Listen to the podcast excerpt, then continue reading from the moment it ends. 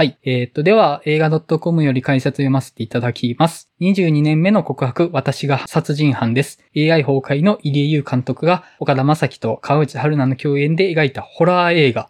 劇作家演出家の前川智弘が主催する劇団生き埋めの同名人気舞台を映画化し、オール韓国ロケで制作された。夫との生活に嫌気がさした要は日本を飛び出し、兄、テルオが暮らす韓国の別荘を訪れる。突然の来訪に驚くテルオだったが、要の夫のだらしなさを聞き、妹の心の傷が癒えるまで一緒に過ごすことを決める。そんな兄弟は、ある時、聖地 X と呼ばれる奇妙な力の宿った未知の土地に知らずに足を踏み入れてしまう。そこに入った者は精神を蝕まれ、謎の死を遂げていくという。有能な祈祷師も太刀打ちできず、悪夢はひたすら続く。忌まわしい土地に根付く約束された死から逃れるべく奔走するテルオとカナミだったが、と。はい。ちょっと本編と紹介に齟齬があるような気がしますね。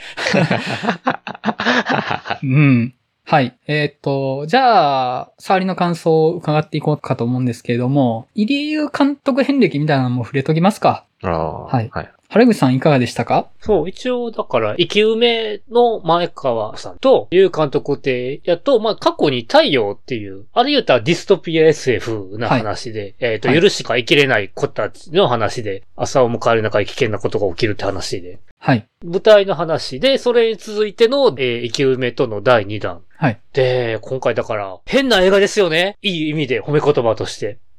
だから、見る人によっては、ホラーでもあるし、SF でもあるし、まあ、あるしコメディでもあるっていう。視野で見てても、うん、笑いも起きたし。で、最終的には、川口春の演じる主人公の成長、うん、岡田正樹のせちょっとした成長感でもある。どこに向かってるんだろう。見る人によって様々な感想を受けるよねっていう映画ではありますよね。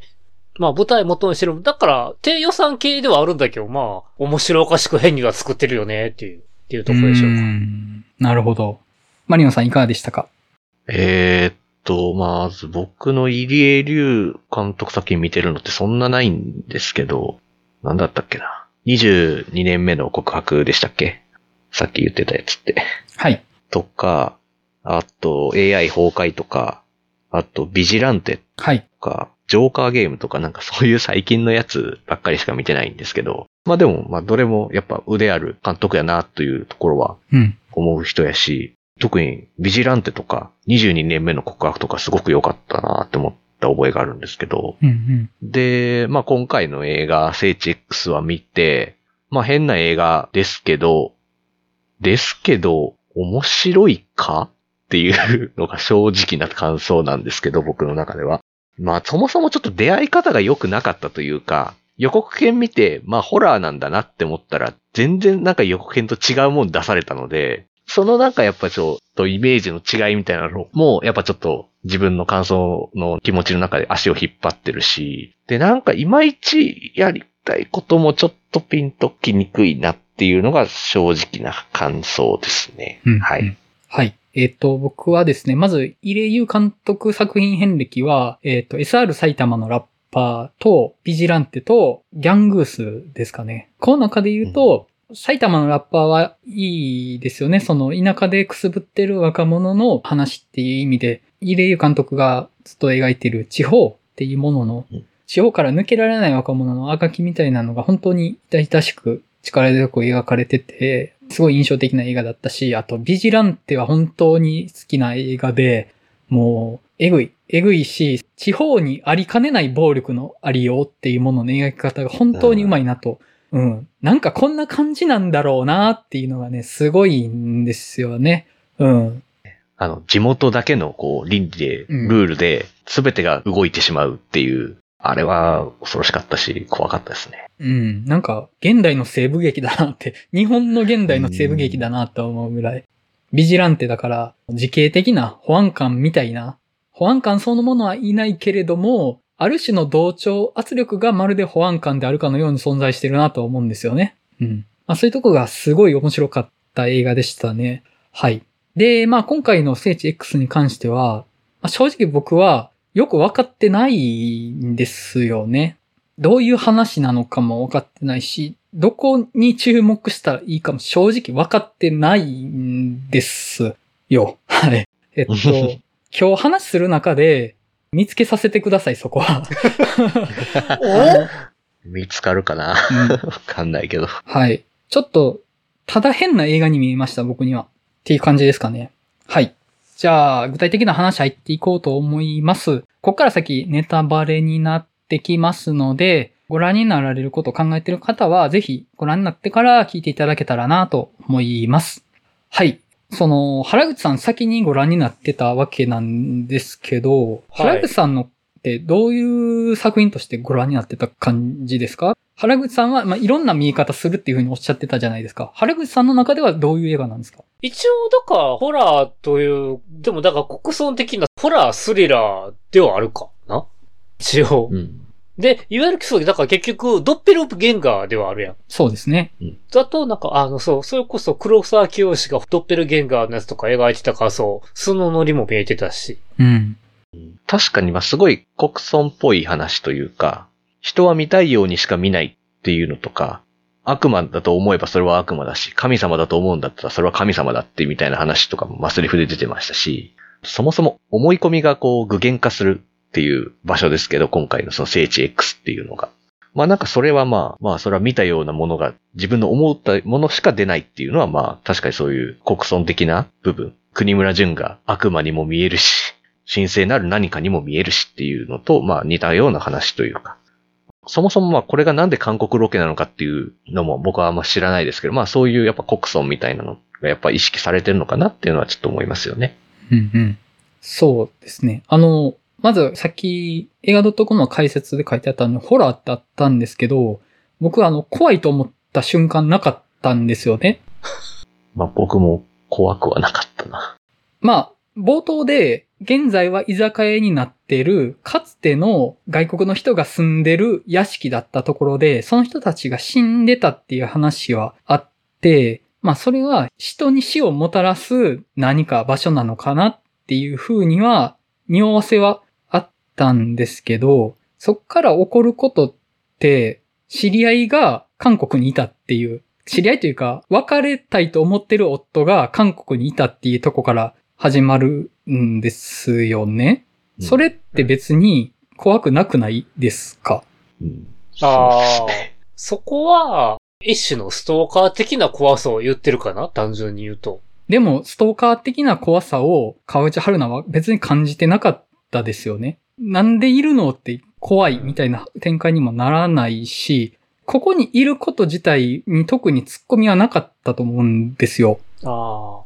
だからそこわざとずらしてるかな？そそこを直球にせず。で、そっから先の話って、とりあえずその夫が韓国にいますと。で、何か話が噛み合わないから電話かけてみたら、夫が出たけど、さらにその夫の話が噛み合わなくって日本にいますってなると。で、別にそこも怖くないなとは思ったんですよね。なんて言ってんのか。まず、僕、ホラー映画として見に行ってたので、大前提としてね。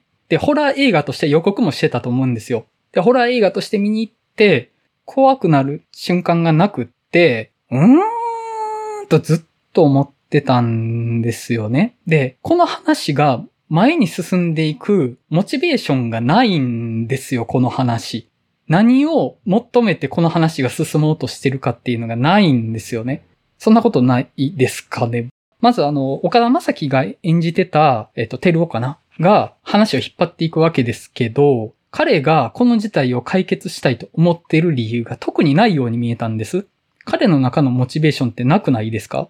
なんか面白い場所あんじゃん、みたいな感じで、こう、その場所で引っかき回して遊んで終わったみたいな、うん。まあこれはすごく乱暴な言い方ですけど、うん。まあそういう話っちゃそんな話なんですよね。そこでなんかこう、怖いことがあったかっていうと、うん、ドッペルゲンカーでこう分裂した人同士があって、うん。それがこう、元に戻る。うん。なんかすごい感じで戻るって、まあうんもう、すごく頑張って CG とかで作ってたとことかありましたけど、あそこはまあ、不気味やなと思いましたけど、なんかその反応もなんか結構みんな、あれ？なんかみんなそこまで怖がってないみたいな 感じの反応に見えちゃうし、なんか、ちょっと拍子抜けしちゃううん。んですよね。で、多分それはあえて外してるって、ちらっとそういうのも言ってたと思うんですけど、まあそういうのにしても、なんかこの外し方はあんまり僕合わないかなっていう気がずっとしちゃってて、まあ、黒沢清だったらもっと面白かったんじゃないかとか、ちょっとなんかね、思っちゃうんです。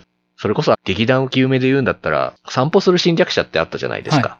あれ面白かったので、本当に、え、なんでこんなことがみたいなのが、本当にみんななんか、おかしなことになって、ちゃんとおかしいっていう風に、ちゃんと反応はしてくれるし、そのおかしなことが本当に日常のど真ん中で起こったりするし、なんかそれが日常からどんどんはみ出していくっていう面白さとかどんどんあって面白かったんですけど、あんまり今作聖地 X に関してはそこはちょっとなかったかなっていう気がしちゃうんですよね。あの、うんちょっとなんかずっとさっきからダメかなみたいな感じのことばっかり言ってますけど、うん。あの、なんて言ったか、本当に分かってなくってですね、どこが面白いのかが僕分かってないんですよ。だから僕、その自分の手札で喋ってて、自分の手札で喋ると、ここをこうした方が分かりやすかったんじゃないかみたいな言い方になっちゃって、その作品否定にしかならないんですよね。だからう、んすごい喋りにくいなとは思ってて、うーん。その、例えばですけど、この主人公の岡田正樹演じるテルオが、売れない小説家だけれども、そういう怪異とか妖怪、そういう地方の伝承とかには詳しくって、そういうのを解決する能力はあるんですよと。それで、偶然韓国に旅行してた先で出会った謎の怪異、これを解決することに巻き込まれるか、あるいは自分がそれを解決したいと思ってそこに入り込んでいっ、それを解決していくみたいな話だったら、すごい飲み込みやすかったなとは思ったんですね。うん。だから、この話が、怪異を解決することがゴールの話として見るためには、そういう設定があった方が良かったなとは思ったんですよ。そうじゃないと、テルオがこの怪異を解決していくモチベーションがないと思うんです。要は、妹を適当にあしらった、あんまり良くない夫なわけですよね。で、彼がなんか知らんけど増えてると。で、記憶が分散してますと。そこをどうしても解決しなければならないっていうモチベーションが彼の中にないのではないかと僕には見えたんですよね。で、それをするためには、彼が別れたままだと、どうしようもない破滅が待ってますと。あるいは彼自身がそういう怪異に興味があるか、怪異を解決する能力があるっていうのだと理解できるなと思ったんですよね。でも別に妹の夫が二つに分かれてることで、その先に待ってることが何かもよくわからないし、別にテル本人自体は何かをもともと解決能力があったわけでもなく、単になんとなく巻き込まれた人であり、偶然それを解決できそうなやり方を思いついたから事態を引っ張ってるだけなのではないかなと思って、別に解決しなくても困らない問題に足突っ込んでる人。でもその足突っ込んでる理由もそこまで強くないっていう風には見えました。僕には。うん。ですね。うん。うん。まあそうですね。一応なんかこう、二つに分裂してしまうことで、その分裂したそれぞれの人が、こう、記憶がどんどん、メモリーがどんどん積み上がっていって、まうんあ、溢れちゃうみたいな話がまああって、まあそれがまあ一応、どうにかしなきゃみたいな風にはなるではあるんですけど、まあ、そこまで切羽詰まってるようにあんま見えないのは、まあまあ、しょうがないかなっていう感じはしますよね。うん。うん。そうなんですよね。そう。うん。ああ、でもさっきそのちょっと黒沢清っぽさがちょっとあんま足らないみたいなちょっと話はちらっとしたんですけど、ただその妹の夫役はい。の人、はい。あの僕はあの全然知らない人、初めて多分見たかなって気がするんですけど、薬丸翔吾やったかな？はい。薬丸翔さんでうん。すか、すっごい黒沢清の映画に出てきそうな人やったなって思ったんですけど。なんかわかるかも。あのーすっごいなんか、優しそうな顔してるんだけど何考えてるか本当にわかんないし、で、本当あの最後の最後まで本当に空虚な人やったなっていうのは、なんかこの存在感すごいって思って、あの人すごいなってちょっと思いましたね。うん、そうっすね。なんか、うん。彼は違和感の塊だったなと思います。うんあの存在が。で、彼の存在の違和感は見どころの一つだなとは思うんですけれども、うーん、そうですね。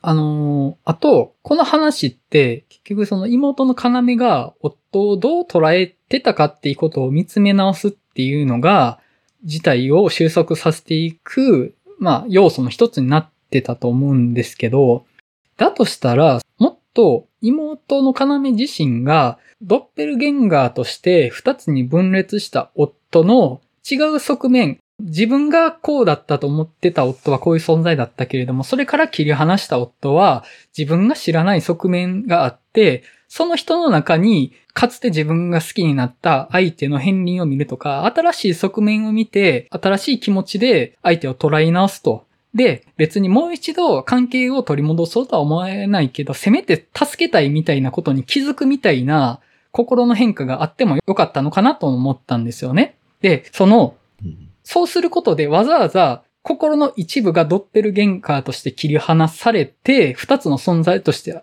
なるっていうことの話的な盛り上がりところを作れるんじゃないかなと思ったんですよ。で、そんなに本来の夫、記憶が抜け落ちた本来の夫と、自分のイメージだけが抜き出されたドッペルゲンガーの夫との中に何かを見出した感じがあんまなかったんですよね。単になんか夫が二人に増えてて困ったと。それだけだったように見えたんですよね。うん。あと、最終的に増えたものからさらにもう一人引っ張り出して、その記憶の余剰分を三人目の夫として抜き出すことで、一番初めの夫と一人目のドッペルゲンガーを合体させた時に、記憶が溢れ出して脳がオーバーフローさせないようにするっていうギミックをして、その3人目が増えたことに対する解決法が殺すっていう、すごい手に出たなっていうのはありましたけど、あそこはまあ、ある意味ホラーというか、その決断に出るあなたたちがまず怖いですよねっていうのはありましたけど、あの、うん。うん。そうですね。うん。なんか、すごくもう、この案しかないみたいな感じでこう、考えついて、おおなんか頭いいやんって思ったらなんか、3人目本当にガチで殺そうとするから、ちょっとそれはびっくりは僕もしましたね。うん。うん。あ、でも、3人目は鏡かな、まあ、あれで映らなかったから、はい、本当に概念でしかなくて、はい、殺せないわけで。うん。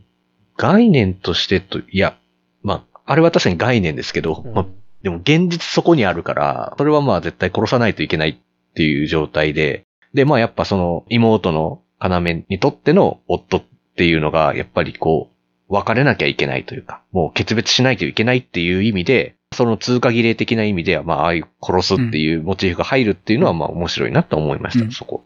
だし、あと、あそこで本当にジタバタと殺そうとする場面は、なんかすごくちゃんとしたアクション映画見てるような感じでこう、しっかりバッチリ撮られてたし、まあなんかそこちょっと結構韓国映画っぽさもちょっとあったんじゃないかなってちょっと思いましたね。入江優監督の作品って結構アクションとか結構ちゃんとこだわってるなっていうとこは結構あったりするので、なんかそういうシーンとかがちょっと垣間見えたのは面白かったかな。で、ラストって結局殺すことはできませんでしたと。まあさすがにそこまでの覚悟は決まってなかったですと。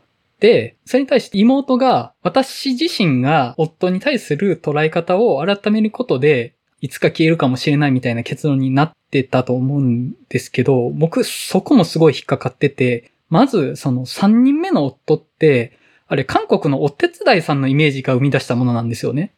そうですね。だから、その、本来的に妹のイメージに紐づいてない人なんですよ、あの人って。うん、だから、もしあの人が消えるとしたら、お手伝いさんがあの人のことを忘れるとかしたら消えるかなと思うんですけど、妹が夫に対してどう捉えるかっていうのと、3人目の夫が生まれたのって、直接関係ないと思うんですよね。あで僕すごいそこは引っかかってて、妹が夫をどう捉えるかっていうのが物語の着地になっていくんだったら、3人目の夫を生み出したのは妹の固定観念であるべきだったと思ったんですよ。で、私が生み出したものだから、私が夫に対するわだかまりをなくしてしまえば彼は消えるかもしれないってなったら飲み込めるかなと思うんですよね。で、それをするためには、まず一人目の夫が妹が生み出したものってないようにしないといけないんですけど、例えばですけど、それを生み出したのが兄のテルオだったらどうかなとは思ったんですね。その浮気とかしまくるし、めめしくって、もう今にも韓国にも謝りに来そうだと。でも私は許さないって妹が言ってたのを聞いて、それで、あれ？あいつ、妹の夫じゃないかと。韓国に本当に来てたのか。妹には合わせないぞって追っかけていったら、その人違いだったけれども、兄のイメージが生み出した一人目のドッペルゲンガーの夫が出てきて、そいつが騒動を生み出しますと。ってなって、いや、もうこいつは消さないといけないですよと。じゃあ、そのためには、私が二人目のドッペルゲンガー、三人目の夫を、ああ、でもそれができないのか。話の構造的に。理解してたら無理なんですよね。うん。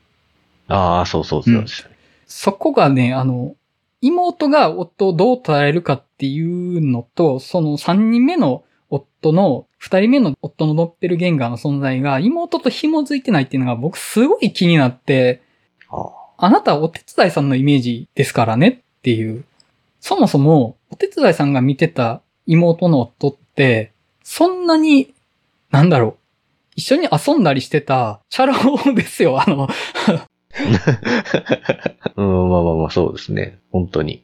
なんかそのあたりのささくれが多いって言ったらいいんですかね。シュンと飲み込めないと思ってう、んなんかそういうところね、そんなに怖くもないし、なんかそういう会議を解決していく話としても別に会議を解決していくっていうモチベーション別にないし、うん。何なんだろうな。その、不思議な話ですとって言われたら、うん、確かにと思うんですね。で、不思議であること以外の楽しみ方の道筋があまり立てなられてないように思って、ただ変ですと、ステューピッドですと、そこを楽しんでください、そこだけを見てくださいと言われたら見ることはできるんですけど、一つのストーリーのある劇映画としては僕は非常に飲み込みづらかったかなと思いましたね。う。うんん。うん、そうですね。うん。そうなんだよな。困惑するっていうのが正直なとこなんですよね。本当に。見終わった後の感想として本当にね。確かにな。なんかよく本当にさっきのそのピンとこないというのは、この映画のタイトルが聖地 X ってタイトルで、で、主人公のあの岡田正樹が最後になんか小説書き上げて、そのタイトルが聖地 X ってこう締められるみたいな、うん。こう、ある種のこう、円環構造というか、収まりのいい感じの始まりと終わりみたいになってますけど、なんで？って感じだったりするんですよね。なんか、なんでそのタイトルがそこで出てきて、どんな小説書いてるかもよくわかんないし、って感じでなんか、始まりと終わりとしてうまいでしょみたいな感じにしか僕はあんまり見えなかったし、あとなんかこうちょっと、へんてこ感を出す感じの、あの変な曲に合わせてなんか体操してるみたいなシーンとかも、単純に僕はあざといなって感じにしか僕はちょっと見えなかったし、本当になんか、いい感じであんまり見れなかったなっていうのが、うん。なんかな、まあ、興味深かったなというか、まあ、さっきのその思い込みの部分っていう話での興味深さとかはあったんですけど、あの、なんで、だから、その、この話は SF として見るのが一番しっくりくるなとは思ったんですね。うん。不思議なことが起こる SF であると。で、例えばその、世にも奇妙な物語みたいな、短編の機械な SF として見るのが、多分温度感としてはちょうどいいのかなと思って、キャラクター個々のドラマ、あの成長であるとか変化みたいなのを描くのではなく、ただ、奇怪なことが起きてますっていう SF として見るのが、一番僕は飲み込みやすいかなとは思いました。SF 短編として。うんそうですね。本当にその記憶が抜き出されて別のものになりますと、別のドッペルゲンガーが生まれますと。でそいつをどう処理するかっていう。で、例えばですけど、それで余剰分の記憶を二人目のドッペルゲンガーとして出現させましたと。これでオリジナルと一人目のドッペルゲンガーが合体して元に戻りますよね、と。え、じゃあ、二人目のドッペルゲンガーはどうするんですかって言って終わったら、結構、回帰物として収まりいいのかなとはちょっと思うんですけ あど、確かに。うん。それ、ちょっと怖うんみたいな感じで終わるっていうのがね、大事なことをスポイルしたまま話が閉じてしまうっていうのをやるっていうのは面白いかなと思うし、そのためには逆にドラマとかない方がいいと思うんですよね。ただ機械なことが起きますっていう話にした方が、そういう回帰短編としては見やすいかなとは思うんです。で、いかんせん長編なのでどうしてもドラマが入ってきて、そのドラマと話のギミックがいまいち噛み合ってないように僕には見えたかなとは思いました。はい。あと、もう一つ、この話をホラーとして捉えるとしたら、ドッペルゲンガーとして生まれた側が主人公だったらいいかなと思ったんですよ。ああ。おー。なんか自分にはこの記憶があるけど、どうもそれ以外の部分が思い出せないことがいっぱいあると。で、なんか探っていく中で、自分と瓜二つだけれども、ちょうど自分の記憶だけが抜け落ちたぐらいのもう一人の自分がいるみたいなの。で、かつ、自分の知らない人が自分のことを殺しに来るみたいな話になったりしたら結構怖い話だなと思うんですよね。うん。そういうやり方あったんじゃないかなとはちょっと思ったりはしました。やっぱりその、どうせやったら、生き死にが絡んでくる話になった方が面白かったかなと思うんですよね。で、このドッペルゲンガー自体は直接的には生き死にに関わってこないんですよね。あくまで情報でしかないっていう作中のセリフにもありましたけど、なので、そんなに生命に害は及ばさないんですよね。ただ、あの、ご飯が情報でしかないか、あ食べた気になってるだけで栄養失調になって死んじゃうみたいなのはありましたけど、直接的な攻撃的な存在ではないと。え、だとしたら、この話の中で、もう本当にもう直接的な危機に追い込まれてたのって、二人目のドッペルゲンガーなだなと思ったんですよ。本当にその、俺はただ生きてるだけなのに、なんかもう一人の自分の中に戻れって言ってくる奴らがいると。あるいは、お前は単なる記憶の余剰でしかないから、もうこの世から消えてしまえと言ってくる人がいると。で、それと、もうお前なんか別にいなくていいと思ってるもう一人の自分がいるってめちゃくちゃ怖いんじゃないかなと思って。うん。なんかそういうやり方もできたんじゃないかなと思ったんですよね。うん。まあ、あの、元があるものなので、正直そこを言うのは無茶な話ではあるんですけど、この話やっぱ舞台で見た時と映画として見た時全然見え方違うなと思ったんですよ。舞台で見たら多分結構ファニーな話として見えたんじゃないかなと思うんですよね。本当に変な話として。うん。で、もう一人の自分が増えてるってことも、舞台的な演出としてはめちゃくちゃ面白いと思うんですよ。だから、舞台の左袖から出てきた人がオリジナルで、左から引っ込んでは右からドッペルゲンガーが出てくるみたいなこともできるし、観客側には背中だけ向けてドッペルゲンガーとしているって、もう一人があの正面を向いているとかっていうそのドッペルゲンガー演出とかもできると思うし、ドッペルゲンガーとオリジナルが合体する時の奇怪な動きも、あれ CG で見るとまあ CG ですよねっていう風に見えちゃうんですけど、実際にああいう大立ち回りがあったとしたら、なかなかエキサイティングな舞台になるんじゃないかなとは思うんですね。ああ、そうですね。なんか本当そうです。うん、そうですね。で、ちょっとその、何が起こってるのか、ちょっとよくわからないぞっていうのを、そういう舞台的な演出として見たら、かなり面白いと思うんです。でも、映画として見たら、別に、ドッペルゲンガーとオリジナルって別のシーンで撮ったらいいだけなので、そこの面白さって映画だとなくなっちゃうと思うんですよ。やっぱその舞台には今そこにしかないフィジカルを使って演じてるっていう面白さがあって、同じ話でも舞台だと表現できるものと映画だと表現できないものってあるとは思うんですね。僕は正直生き埋めの舞台一つも拝見したことないので、こんなこと言ってていいのかっていうのはあるんですけど、もしかしたらこの話は舞台で見るとすごくエキサイティングだったんじゃないかなっていうふうには思いました。うん。今そこで人が怪を目の前で演じてるってこと自体が舞台ってやっぱ面白いと思うんです。うん。でも、映画って記録映像なので CG 使えちゃうし、別に別のシーンのカットをつなげたらいくらでも演出できると思うんですね。やっぱそこはね、全然違うと思うんですよ。うん。だから、舞台で見てみたいかなとはちょっと思いましたね。うんうんうん。そうですね。そういうのはね。うん。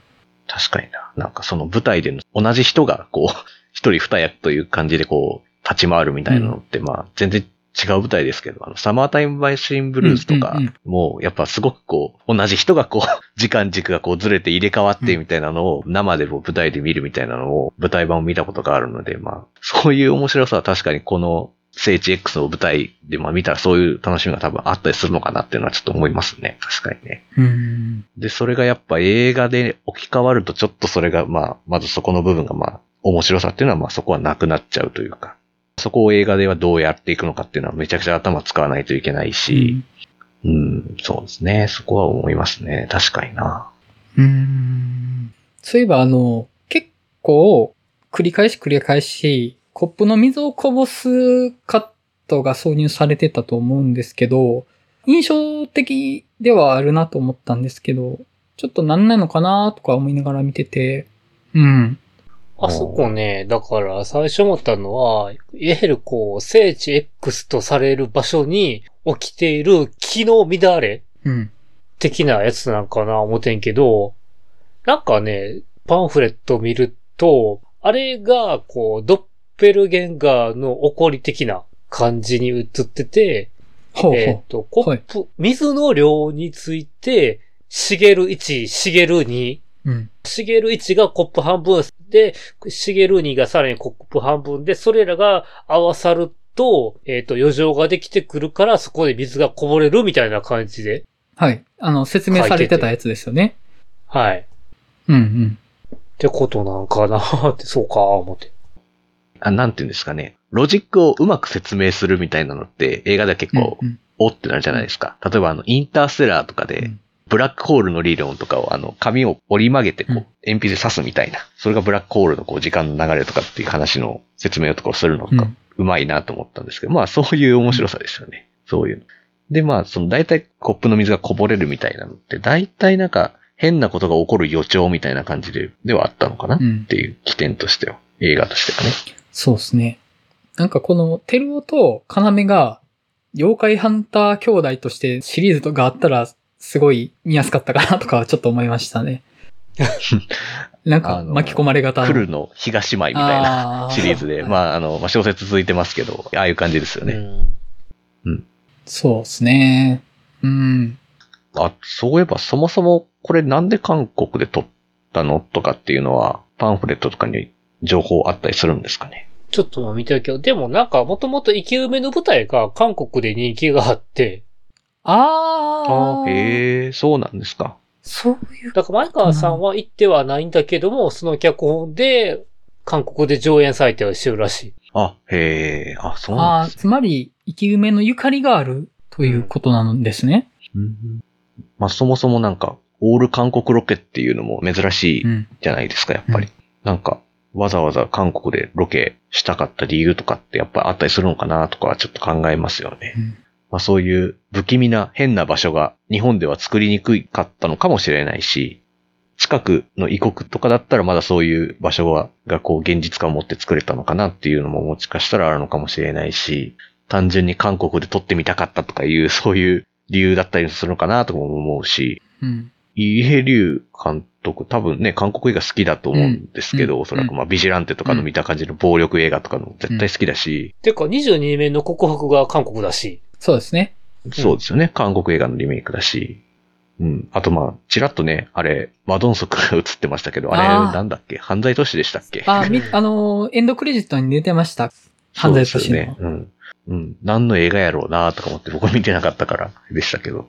まあ多分そういう、あの最後のあの、三人目のドッペルゲンガーを殺そうとする場面とかは、完全に韓国のワールっぽかったし、まあそういう、まあオマージュとかがいっぱい込められてて、そこは好ましく見ましたね、そこは。うん。あれですかね、韓国での上映を睨んでる企画なんですかね、そもそもが。もしかしたら。うん。ああ、なのかもしれないですね。うんあとちょっとパンフ見て、プロダクションノーツにちょっと出ててんけど、はい。この聖地 X の助監督の韓国の方は、はい。ドライブ・マイ・カーにも参加してるとかっていう、あへー、ーなるほど。意外なつながりが。確かにあれも韓国結構重要な立ち位置で出てきますしね。うん。韓国の方実際出演されてますし、割とその裏方でも韓国の方が活躍されてたんでしょうね、きっと。なるほどなうん。あの、だとしたら、まあ、あの、その日本が、まあ、韓国に映画を作っていくっていう道筋の一つとして結構重要な作品かもしれないですね。オールロケってなかなか聞いたことないと思うんですよ。で、実際そのうん、韓国の商店街の中、わーって走っていったりするシーンとかがあったりとか、アイアムアヒーローで、まあ、韓国のショッピングモール使って撮ってましたかね、確あか。ーそうですね。でもあれは韓国でロケしたけれども、日本舞台でしたけど、本当に韓国っていう舞台を韓国ロケで撮るっていうのはあんま聞いたことないなと思って、そういうつながり作っていくのはすごい大事かなとは思いましたね。うん。で、まあ今って本当に韓国って映画産業という意味では圧倒的な強者だとは思うんですよね。あの明確に強い武器があって、世界と戦える映像作品まあ、映画に限らずシリーズドラマとかでも圧倒的に強いと思うんですけど、そこに対して韓国にアプローチしていくっていうのは結構挑戦としては重要だし大きいのかなって気はしますね。まあそもそも、あの、そこ睨んで作ってるかわかんないですけど、うん。うん。と、もうちょっとパンフを見ると、えっ、とね、そもそも舞台の聖地 X のはい。原型となった作品っていうのが、はい。韓国でリーディング公演として行われていたと。はい。で、それを見たのが、さっき言ったマトンソクが出てる犯罪都市とか悪人伝はい。のプロダクションである BA エンターテイメントはい。はい。が韓国でトローズって名乗りを上げたっていう。だからそういうプロデューサー、そういうバック側の話が大きいらしい。なるほど。うん。なるほどな。まあでも本当そうやってこうどんどん韓国と日本のこう映画がこうクロスオーバーするというか、っていうのはまあこれからもどんどん増えていくのかなっていうか、まあね、是枝監督の新作も次韓国とかだったしな、韓国映画でしたよね、はい確かね。するし、うんうん。なんかそういうのがどんどん増えていくのは全然面白いことだと思うしなって。うんいや、入江優監督に、浜口竜石監督に、是枝監督でしょう。やっぱり先走ってる人は今、韓国の方にアンテナ張ってるんでしょうね、きっと。うんやっぱり、もう、だから、だしうんね韓国の方が、日本でお金出してくれなくても韓国出してくれるかな？うん。監督がやりたいことさ、作家性とはまたちゃうだろうけど、うんやりたいことを日本ではなく、外国の方がやらせてくれるっていうのはあるんやろな。うんうん。規模とかもいろいろってことですよね。うんまあ技術も多分上なところは多分あるだろうし、まああと世界発信もしやすいんでしょうしね、うんおそらくね。うんうんそうですね。まあ、この作品が最終的に韓国でどう扱われるかはちょっと今の時点ではわかんないですけど、そこに挑んでいってもらうのは結構期待感ありますね。うん。うん。韓国からいろいろ盗んでほしいっていう気持ちもあるし、やっぱ韓国映画のパワーみたいなものを、なんか日本以外にも欲しいじゃないですか。欲しいですね。ドメスティックな需要に応えていくものであるよりは、もうグローバルにエネルギーを持った作品とかになってほしいなって思うし、そこでまず韓国とコネクションを作るというか、韓国を通じて世界に羽ばたいていくっていうのでもいいし、もう韓国で勝負しますっていうのでもいいかなと思うし、なんかそういう意味では結構重要な作品になるのかもしれないですね。ね。うんう。ん。以前ね、関西在住の某映画監督に聞いたことがあって、はい。ジョーカーゲーム出た頃に、はい。埼玉のラッパーとか、ああいう自主映画的な撮ってる人がなんでジョーカーゲーム撮ったかって聞いたら、はい。結局、入江優監督は世界を見ていると。日本の市場マーケットだけやったらあれやから、で、ちゃんと俺はこう世界とも撮れるんだぜっていうのを発揮するために、うん。ああいう大手の配給さん使った大きい作品を撮ってはるっていうのを聞いた。うん。うん。うん。で、自分の撮りたい作は実写売りで、まあ今回のも変な作品でも撮れるよっていう。うん。それも海外に売ってこうとしてるのかな。うん。うん。なんか、それ聞いてると応援したくなってきますね、この作品も。うん。うん。そうですね。いいですよね。なんかそういう大きなメジャースタジオの対策も取るし、こう自分好みのというか、自分が本当にちょっと撮ってみたいような、小規模だけど、ちょっと不思議な映画とかも撮れるみたいになって、まあ結構いろいろ渡り歩けててすごくいいなって思うし、うん、で確かに普通に世界に渡り歩いても全然遜色ない作家だと全然僕も思うので、映像面においても本当にこれからも新作が楽しみだなっていうのは本当変わりないですね。いや、本当にそれこそ、入江優監督が韓国ノワールを撮るとかって結構ワクワクしますね。もし実現したとしたら。あいいですね。見たいですね。それこそビジランテモードみたいな。そうですね。だから、そうそう、ソウルとか、プサンとか大都市じゃなくって、もう韓国の地方で暴力が渦巻いているみたいな話見てみたいかなと思うし、もうなんだったらそれこそアメリカの西部劇みたいな、現代西劇みたいな話撮ってもらっても僕はいいかなと思いますけどね。もう中西部のなんか飲酒に縛られた荒野の街でみたいな話でも僕は見たいなと思いますし、うん。バンバンやってほしいですよね。うん。なんか、いい話聞けたって感じがしました。ね。はい。そんなとこですかね。うん。なんか、あの、いろいろ含めてですけど、期待したい映画だなと思いました。はい。てな感じでいいですか？はい。はいはい。次回は、ディアイバンハンセンの予定してますけれども、それでよかったですか？はい。ちょっはい。となんか、うんもう一回見てこようかな、思ってて。あ、そうなんですね。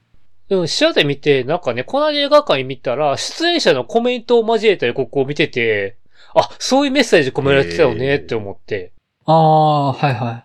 今この映画を作ったみみたいな感じのメッセージが流れる予告編が流れてて、はいはいはい。あ、そうなんや、思ってもう一回見てこようかなと思ってます。ちょっと思ったのが、チクチクブーンとセットにしてもいいかなってちょっと思ったんですよね。おー。最新ミュージカル2本みたいな感じでもいいかなってちょっと思ったりはして。まあ僕がチクチクブーン見ないとダメなんですけど。だから今はネットフリックスかな、基本。そうですね。ただなんかあのー劇場で見た人の評判凄まじくって、うん。これはやはり劇場なのか、ちょっと僕時間無理なんですけどね。まあ、ネットフリックスで行くしかないかとは思ってるんですけどね。あの、今週の TBS ラジオ玉結びで、町山さんが解説してるので、あ、そうなんですね。その文字起こしえー記事をなんか見てくれたら、俺も結構理解が深まったので。はい。チクチクブーンが何のことかっていうのは皆さんの感想を見る中でだんだん分かってきました。あ、それのことかと。うん。うん。あの、なんか、めっちゃ自分語りしちゃいそうで怖いんですよね。チクチクブーン。まあね、そうなんですね。なんかそんな予感がしてますわ。ディアイバン・ハンセンもどんな感じになるのかな？うん。まあ、青春映画っぽさありますけどね。うんあれもなんか。まあ多分結構ね意見分かれると思う。っていう。はあ、はおあ、なるほど。うん。そんな感じなんですね。主人公がやったことをどう捉えるかでもう全然分かれるかな。予告の範囲でもうまあ出てますけど、まあ嘘ついてましたもんね。まあね。うん。うん。まあ、そこをどう捉えるか。うん。だから、そのことについてどこまで見る人が引きずるかどうかっていううんところではあると思う。なるほど。うん。なんか、そこは多分、この映画をうん好きになれるかどうかのすごい大きい分水嶺になるような気はしてるんです。はい。うん。いや、それは飲み込めないよってなる可能性全然あると思うし、だからその歌のエネルギーが全部押し流しちゃう可能性もあるとは思うんですよね。うん。うん。で、ミュージカル映画ってやっぱりそこの押し流すパワーってめちゃめちゃ大きいと思うんですけど、僕はその押し流す部分が、押し流すパワー別にして、ここあんまりだなって思っちゃうタイプなんですよね。うん。でもそういう作品を2回見るとまた見え方が変わってくるわけでね。ああ、なるほど。うん。ああなるほどね。そういうのを分かった上でもう一回見ると、また気づくこともあるよっていう。うんうんうん。そうですね。それはそうですね。はい。あ、あと、翌々週を一応考えとこうかな。えーと、12月最初やね。3日の週か。えーと、そうやな。個人的視聴で見てるのやと、安定の吉田玲子脚本のフラフラダンスがあったり、ああ、はいはいはい。あとちょっとなんか、これからしゃ見んねんけど、面白そうなあの、パーフェクトケア、ロザムンドバイクです。ああ、はいはいはい。結構ね、うん。うんマイクね。うん気になるところの作品ではありますよね。うん。まあ、あと目玉はベノムとかありますけどね。まあ一応ね。ベノムはどうなのかな？気になってるのは、慣れの果てとかも気になってますけどね。えっとね、これ関西は、ちょっとずれ、えっと、あ17やね。あ、そうなんだ。そっかそっか。うん。ちょっと遅れます。ね、でも、萩原みのり主演作やからね。ちょっと気になってますけどね。ついにうん。主役にっていう。え、でも、以前も主役があるよ。あ、そうなんですね。ごめんなさい。僕見たことなかったな。主役級、うん、そうやな、最初、二人主演のんとか単独主役とかもが、7芸でやってたんすわ。ああ、なるほど。はい。うん。その時に、あはい、萩原さんにインタビューとかしてました。はい。フラフラダンスちょっとありかもしれないですけどね。あ、それこそフラガールとか見てる？見てないですけど、まあ、うん。あれそこ舞台ですよね。あーうん、あそこ舞台の話やね。そういえばフラガール見てないな。うん。なんかどうしてもこれっていうのは、個人的にはないかな。うん、まあ、そんだけ強力なはないよね。うん。うん。ちょっと、前田さんに確認して、あれやったら、障害ベストこのタイミングでいきますか。うん。それでも、うん。はい、大丈夫ですね。あとあれか？えっ、と、前の週、だから今週ので、あの、ディズニー、ミラベルとかもありますけどね。あー、そうですね。ミラベル。あーそっちうん。そっちに持っていくっていうのも、まうんあ、ありですね。それでもね。ちょっとじゃあ今回決めるのはやめときましょうか。うん。あの、とりあえず来週、こうはい。ディアイバン・ハンセンと、チクチク分やるかどうかは前田さんに確認しましょう。はい。あの、日本見ることになっちゃうので。はい。はい。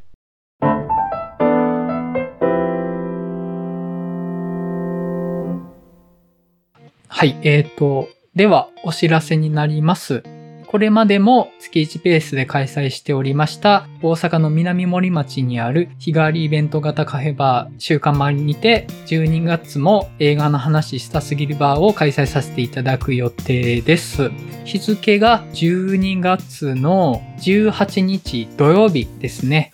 で今回がですね、年間ベストの話をしようという映画バーのテーマを称しまして、来ていただいたお客さんに、まあ、今年見た映画でどれが一番良かったっていうのを投票いただいて、映画の話したすぎるバーとしての2021年のベスト映画を最後に発表するみたいな回にしようと思ってます。